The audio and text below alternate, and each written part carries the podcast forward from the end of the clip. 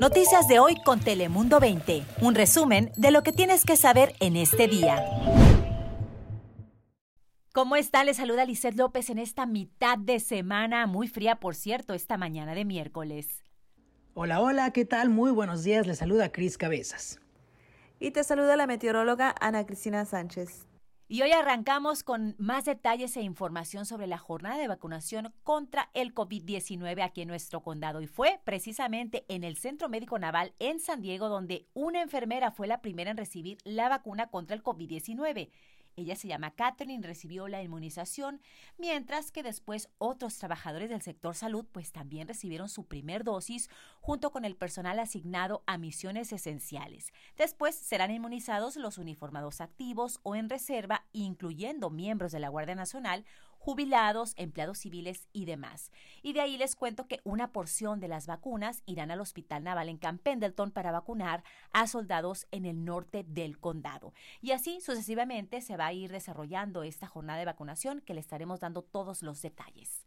Ahora pasemos a otras informaciones y una noticia donde se habla de un momento histórico. ¿Por qué fue histórico? Porque la primera mujer y primera latina fue quien tomó protesta como la alcaldesa de Oceanside. ¿Cómo la ven? Un aplauso para ellos. Se trata de Esther Sánchez, quien se convirtió en la primera alcaldesa y mujer de esta ciudad. ¿Qué pasa con esto? Se cambia el rumbo de la política y realmente pues es un momento diferente para esta ciudad porque durante su campaña Esther prometió atacar el problema de la indigencia y la falta de vivienda asequible. Sánchez también pues es la primera demócrata en ser electa alcaldesa de Oceanside tras un largo liderazgo republicano en la ciudad que pues es la tercera más grande del condado de San Diego. Así que hizo historia al ser la primera mujer liderando esta ciudad. Ahora pasamos contigo Ana Cristina para conocer las temperaturas del día de hoy. Gracias, Lizeth. Feliz ombligo de semana. Ya tenemos temperaturas hoy bastante agradables, 22 grados centígrados como la máxima en Tijuana con cielo completamente soleado y hay que disfrutarlo porque ya desde mañana tendremos descenso en temperaturas, cielo nublado y hasta ligero potencial de un poco de precipitación en la región. Pero hablemos de este miércoles porque en la zona costera las máximas se mantendrán en los altos 60, al interior del condado en los 70 y frío aún en las montañas a pesar de que hoy van a registrar una temperatura máxima en ascenso llegando a los 50 en Julian, 53 como la máxima y ráfagas de viento de hasta 25 millas por hora. Así que condiciones sumamente secas para este ombligo de semana, pero ya desde mañana cielo nublado y un marcado descenso en las temperaturas. Ahora paso contigo, Chris Cabezas, ¿qué nos tienes?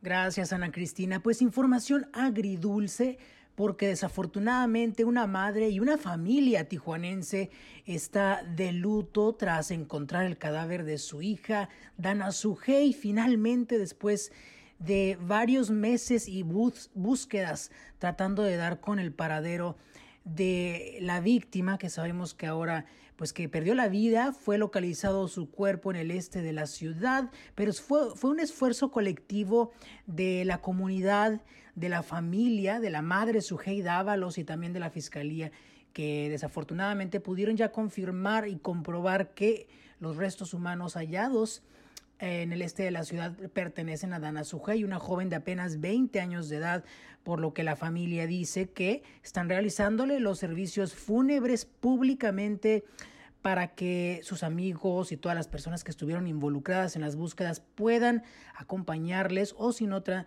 en la transmisión que se hará a través de las redes sociales en el grupo de colectivo Todos Somos Eric, ya que ahora ellos están celebrando pues que de una forma pueden darle una digna sepultura y despedida a su hija que desafortunadamente falleció y las autoridades siguen con la investigación para esclarecer estos hechos.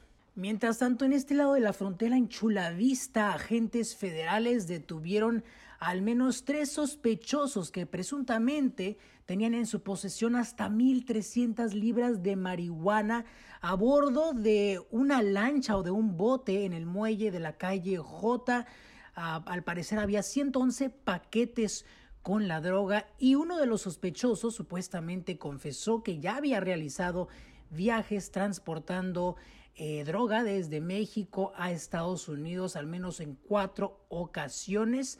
Esta detención se registró el sábado pasado por la tarde.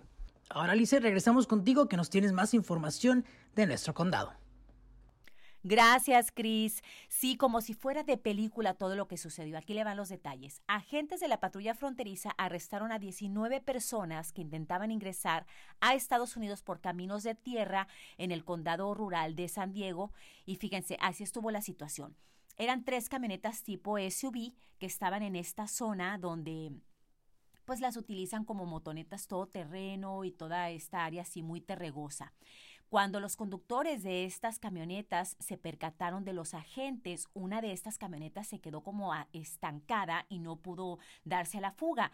Fue ahí donde pues los oficiales, los agentes de la patrulla fronteriza arrestaron a 19 migrantes que estaban dentro de esta camioneta tipo SUV. Las otras dos, que originalmente les había comentado porque eran tres, alcanzaron a huir, pero las autoridades mencionaron que pudieron ver que cerca de 48 personas salieron de esos dos vehículos que se dieron a la fuga. Pero fue un total de 19 personas las que todavía lograron arrestar dentro de una de estas camionetas tipo SUV que estaban tratando de entrar a los Estados Unidos por una zona terregosa en la zona rural del condado de San Diego. Ahí la información, yo soy Lice López. Recuerde que hay más noticias en todas nuestras plataformas. Noticias de hoy con Telemundo 20. Suscríbete para recibir alertas y actualizaciones cada día.